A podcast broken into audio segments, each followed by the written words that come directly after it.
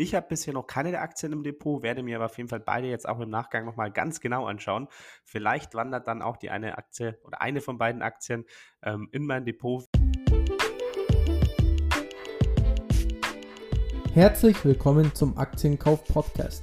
In diesem Podcast erklären wir, wie du dir mit Aktien langfristig ein Vermögen aufbauen kannst und begleiten dich auf deinem Weg zur finanziellen Freiheit. Disclaimer.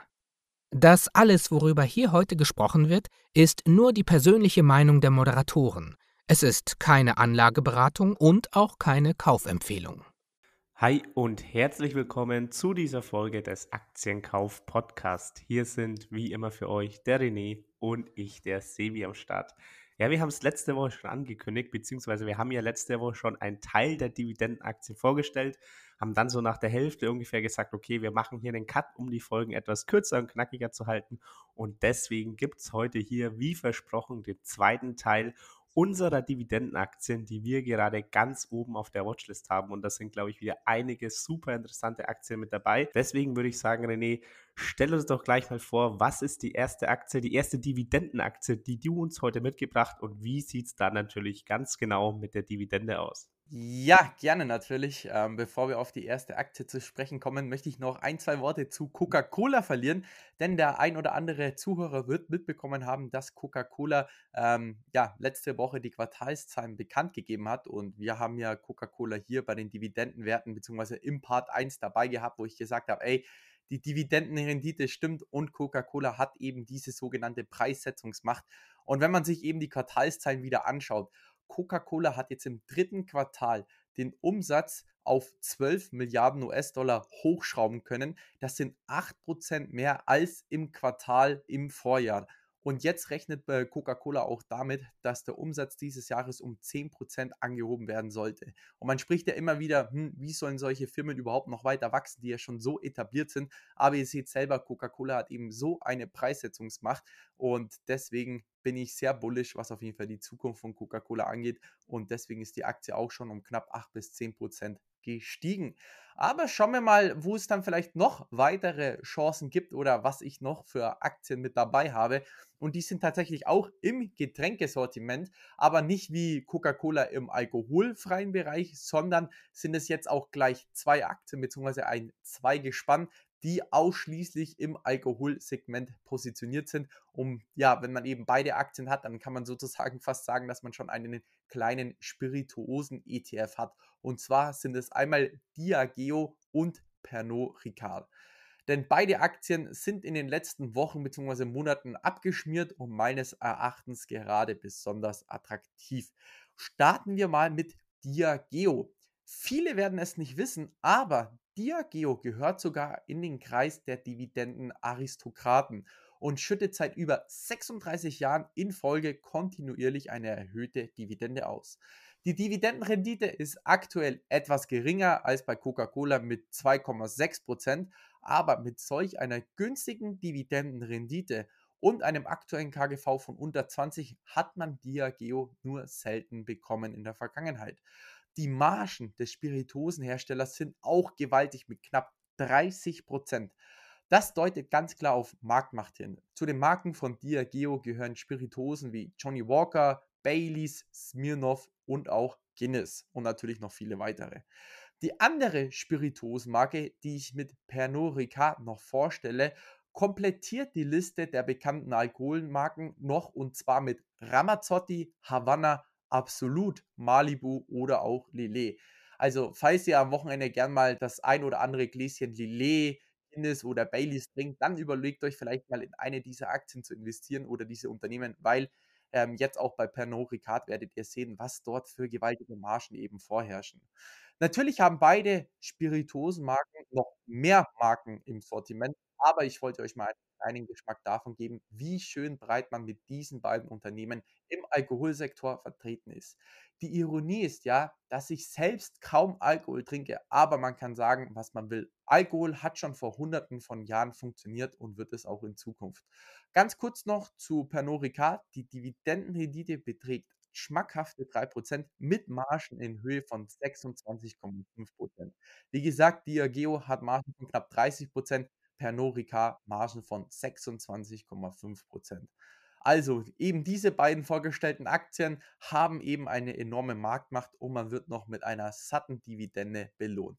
So viel auf jeden Fall zu meinen Dividendenaktien. Ja, finde ich beides super spannende Werte. Ähm, ich muss sagen, mich lacht Diageo so ein bisschen mehr an. Auf der anderen Seite ist natürlich die Dividendenrendite bei Pernod Ricard etwas höher.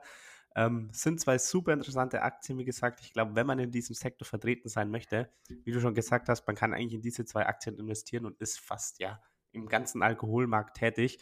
Ich habe bisher noch keine der Aktien im Depot, werde mir aber auf jeden Fall beide jetzt auch im Nachgang nochmal ganz genau anschauen. Vielleicht wandert dann auch die eine Aktie oder eine von beiden Aktien ähm, in mein Depot, vielleicht auch zwei, vielleicht auch keine. Ich muss es mir nochmal überlegen, aber danke für diese Vorstellung auf jeden Fall, René. Ähm, klingt auf jeden Fall nach super spannenden Dividendenaktien.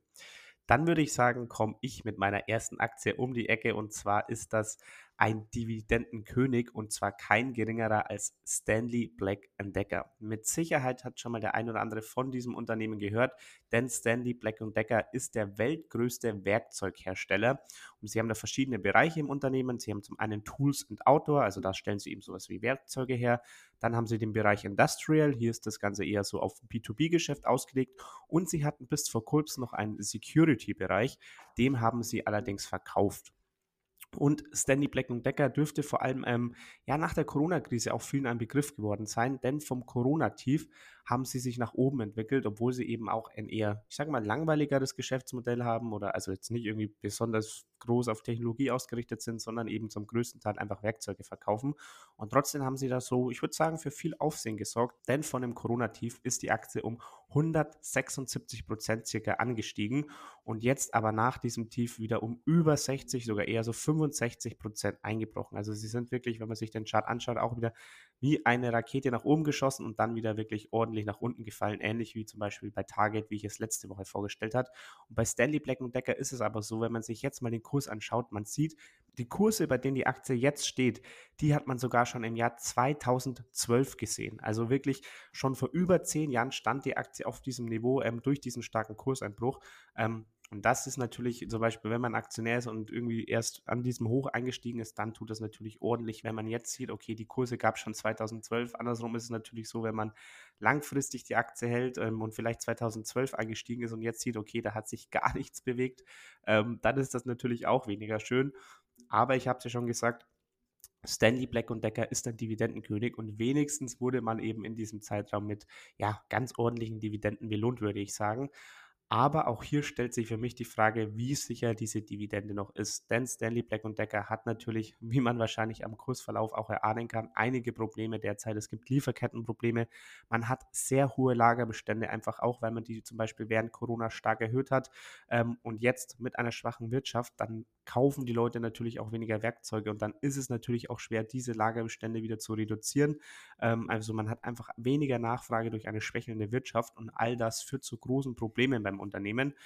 Ähm, und deswegen sehe ich persönlich, ich ich weiß nicht, ob es so ist, aber deswegen könnte ich mir vorstellen, dass die Dividende schon in Gefahr ist und das, obwohl sie seit 56 Jahren am Stück jetzt gesteigert wurde. Und ich glaube, jeder weiß, wie ungern amerikanische Unternehmen diesen Titel des Dividendenkönigs wieder hergeben. Aber das große Problem bei Stanley Black Decker ist, dass der operative und der freie Cashflow mittlerweile derzeit sogar negativ ist. Und noch schlimmer ist, sie haben eigentlich auch nicht genügend Cash, oder was heißt eigentlich, sie haben nicht genügend Cash ähm, auf der hohen Kante, um die Dividende einfach dann mal so ja, aus, dem frei, äh, aus dem Cash, das sie auf der Bank haben, ähm, auszahlen zu können. Ähm, und das ist natürlich, wie man sich denken kann, Gift für die Dividende. Und da steht, glaube ich, Stanley Black und Decker jetzt vor einem großen Problem, denn sie haben auf der anderen Seite wirklich diesen, ja, ich würde sagen, ehrwürdigen Titel, der in der USA natürlich nochmal viel wichtiger ist, des Dividendenkönigs mit 56 Jahren der Dividendensteigerung und ist natürlich auch irgendwo, ich würde bestimmt sagen, ja, sowas wie ein Aushängeschild des Unternehmens. Auf der anderen Seite müsste man, und das ist natürlich auch ja, fast schon fatal, neue Schulden aufnehmen, um die Dividende zahlen zu können. Und da gibt es natürlich dann wieder das Problem, das hat man auch schon mal in der Vergangenheit gemacht, neue Schulden aufzunehmen, um vielleicht Aktien zurückzukaufen oder um Dividende auszuzahlen, wie auch immer. Das ist auch nichts absolut Neues. Es gibt auch immer wieder Unternehmen, die das machen. Problem ist natürlich, die Situation hat sich extrem geändert, während man vielleicht vor fünf Jahren einfach neue Schulden aufnehmen konnte zu einem sehr, sehr geringen Prozentsatz, also zu einem ähm, sehr geringen Zinssatz, muss man jetzt natürlich oder müsste Stanley Black Decker jetzt natürlich viel höhere Zinsen zahlen, ähm, aufgrund der gestiegenen Zinsen, ähm, logischerweise. Und das kann natürlich auch ähm, fatal enden oder dem Unternehmen sehr, sehr wehtun auf lange Sicht.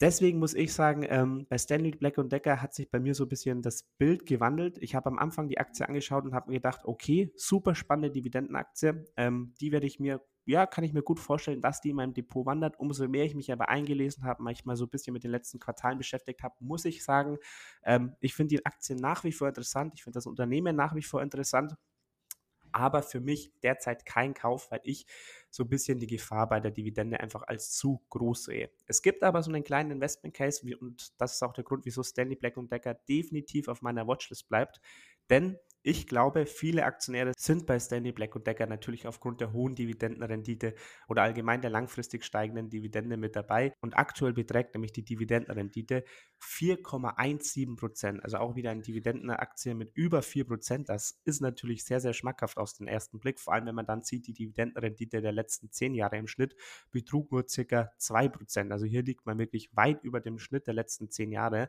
Und viele wollen natürlich diese hohe Dividende von Stanley Black Decker auch sehen. Vor allem, wenn man, wie gesagt, zum Beispiel über zehn Jahre eigentlich fast keinen Kursgewinn hat, ähm, aufgrund des Einbruchs jetzt wieder, da ist man als Aktionär natürlich, ähm, ja, ich glaube, nicht unbedingt zufrieden und dann ist natürlich auch, wie René das letzte Woche schon gesagt hat, so eine hohe Dividendenrendite auch irgendwo ein Schmerzensgeld, dass man dann sagt, okay, ich halte die Aktie vielleicht trotzdem und Stanley Black Decker hat die Aktie jetzt 56 Jahre gesteigert ähm, und deswegen bleibe ich mit dabei. Wie ich gerade schon gesagt habe, es gibt für mich aber einen Case, ähm, der, den ich mir ja vielleicht eventuell vorstellen könnte. Ich weiß natürlich nicht, ob es passiert, aber wenn Stanley Black Decker es vielleicht wirklich nicht schaffen sollte, Dividende ein weiteres Jahr, also das 57. Jahr in Folge anzuheben, ich weiß nicht, ob sie das tun werden, aber falls sie es nicht schaffen werden, ich glaube auch nicht, dass sie die Dividende komplett kürzen, äh, komplett streichen werden, aber eventuell stark kürzen werden. Und falls das der Fall sein sollte, könnte ich mir vorstellen, dass es viele enttäuschte Aktionäre gibt, die dann komplett aus der Aktie rausgehen und sagen, hey, ich habe Stanley Black Decker eigentlich nur im Depot, weil sie eben ein Dividendenkönig sind, weil ich mich hier auf die Dividenden verlassen möchte und verkaufen dann die Aktie und dass das der Aktie dann nochmal einen ordentlichen Schub nach unten gibt und dass man dann eventuell in die Aktie einsteigen könnte und dann einfach ja diese noch niedrigeren Kurse mitnehmen könnte. Ob es passiert, weiß ich nicht, aber deswegen bleibt Stanley Black Decker bei mir auf der Watchlist ähm, und falls sie ja oder falls es eintreten sollte oder die Aktie allgemein nochmal stark fallen würde, dann würde ich auf jeden Fall nochmal auf die Aktie draufschauen. Aber derzeit für mich ähm, aufgrund des negativen Free Cashflows und der Probleme einfach ja ich sage es einfach allgemein, zu viele Probleme für mich und deswegen derzeit noch kein Kauf für mich. Ja, auf jeden Fall ein spannendes Unternehmen, beziehungsweise auch eine spannende Aktie, was durchaus ein Turnaround-Kandidat äh, werden äh, könnte. Äh, wie du schon gesagt hast, Sebi, äh, finanziell ähm, schaut es jetzt gerade nicht wirklich ganz so rosig aus. Ich habe mir jetzt auch gerade nebenbei nochmal ein bisschen die EBIT-Margen angeschaut. Also die sind bei 10%, beziehungsweise letztes Jahr waren sie knapp bei 2 bis 3%. Bedeutet, die haben äh, relativ wenig Marktmacht und müssen schauen, wie sie jetzt noch weiterhin Geld verdienen. Ähm, also Bleibt auf jeden Fall spannend, wie du schon sagst, Sibi, Dividendenkönig, amerikanisches Unternehmen möchte sehr ungern den Titel hergeben, aber es ist eben sehr ungesund, wenn man sagt, hey, wir möchten weiterhin die Dividende anheben, weil woher soll das Cash kommen, wenn sie nicht genug Cash haben für die Dividende? Deswegen bleibe ich definitiv raus aus der Aktie, werde es mir mal dennoch anschauen, äh, wie sich das Unternehmen entwickelt. Aber nicht nur bleibe ich raus aus dem Unternehmen aufgrund der äh, finanziellen Entwicklung, auch natürlich, weil ich mit dem Unternehmen kaum einen persönlichen Bezug habe, also weder beruflich noch hobbymäßig ähm, werkle ich gerne zu Hause rum. Ähm, deswegen bin ich da ein bisschen äh, passiver, was das Unternehmen Stanley Black Decker angeht. Ähm, dann kommen wir zu meiner letzten Aktie, ganz kurz und knapp. Und zwar wird es sein der größte Vermögensverwalter der Welt und zwar BlackRock. Und BlackRock als größter Vermögensverwalter der Welt, viele werden es mitbekommen haben, ist jetzt kurz davor, auch einen Bitcoin-ETF äh, aufzuerlegen, was nochmal eine neue Käuferschicht anlocken wird. Und ja, BlackRock, ähm, ja, größter Vermögensverwalter, größter Vermögensverwalter der Welt. Ähm, das sieht man auch ganz klar die Macht des Unternehmens anhand der EBIT-Marge, denn die beträgt aktuell knapp 37 Prozent und war in der Vergangenheit bei knapp 40 Prozent. Also es ist wirklich ein hochprofitables Unternehmen mit enormer Marktmacht, wie man es eben an der Marge sehen kann. Und zudem Die Aktie ist zudem in den letzten Wochen bzw. Monaten auch wirklich wieder sehr gut zurückgekommen. Äh, bedeutet, die Dividendenrendite ist auf 3,3% gestiegen und das beim größten Vermögensverwalter der Welt. Der Kurs ist bei unter 600 Euro und vor knapp eineinhalb Jahren betrug der Kurs auch über 850 Euro. Also ich kann mir wirklich gut vorstellen, bei der aktuellen Dividendenrendite und bei der Marktmacht, die BlackRock hat, ist sie für mich eigentlich fast schon wirklich unterbewertet. Und die Ausschüttungsquote gemessen am Free Cashflow beträgt 68%. Also die Cashflows sind voll im Takt und es wurden in der Vergangenheit ständig Aktien von BlackRock zurückgekauft. So viel auf jeden Fall zu BlackRock. Sebi, wie siehst du, wie stehst du zu BlackRock? Du hast ja auch selbst vor dem Podcast gemeint, dass für dich BlackRock gerade sehr spannend ist. Ja, auf jeden Fall. BlackRock steht auch bei mir ganz weit oben. Ähm, das Problem, in Anführungszeichen, das Luxusproblem bei mir ist, ich habe BlackRock bereits im Depot. Ähm, deswegen warte ich auf jeden Fall auch noch ab, bis ich dann nochmal nachkaufen würde, im zwecks Einstiegskurs und so weiter. Ich habe mir den Kurs gesetzt bei 520 Euro, falls wir den sehen werden. Ähm, Stand jetzt würde ich da nochmal zuschlagen. Ähm, dann hätten wir so ein KGV von 15 das wäre schon günstig, wenn man sich mal die historischen KGVs anschaut. Also derzeit liegen wir so bei 16,9, was auch schon historisch ziemlich günstig ist. Letztes Jahr zum Beispiel noch bei 21 fast, 2021 bei 24. Also ähm, 2018 hatten wir mal ein KGV von circa 15 ähm, ebenfalls. Und da könnte ich mir auch vorstellen, wieder einzusteigen. Also wie du schon gesagt hast, die Aktie ist meiner Meinung nach auch gerade definitiv nicht teuer bewertet, sogar eher fair bis vielleicht ein bisschen unterbewertet, wenn man das so mal grob am KGV festmachen möchte. Und deswegen ist die Aktie auch für mich gerade super spannend mit einer Dividendenrendite von 3,22 Prozent. Also auch ich liege hier definitiv auf der Lauer und könnte mir hier vorstellen, meine Position, die ich im Depot habe, noch weiter auszubauen. Alright, das war's dann auch schon mit dem zweiten Teil der Dividendenaktien bzw. der Aktien, die wir gerade sehr spannend finden oder auch selbst nachgekauft haben. Ich kann es ja selbst sagen, Coca-Cola habe ich erst nachgekauft, BlackRock und auch Pernod Ricard.